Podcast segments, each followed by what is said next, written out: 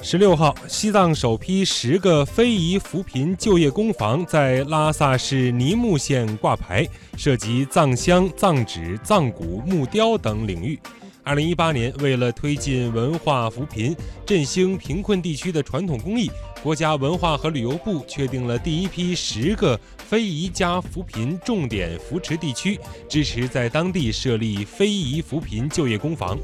根据了解，宁木县二十五名各级非遗传承人成立了非遗扶贫志愿队，为群众开展相关的培训。二零一八年，国家专门拨付一百万元，支持宁木县开展非遗扶贫的培训、设计、展示等工作。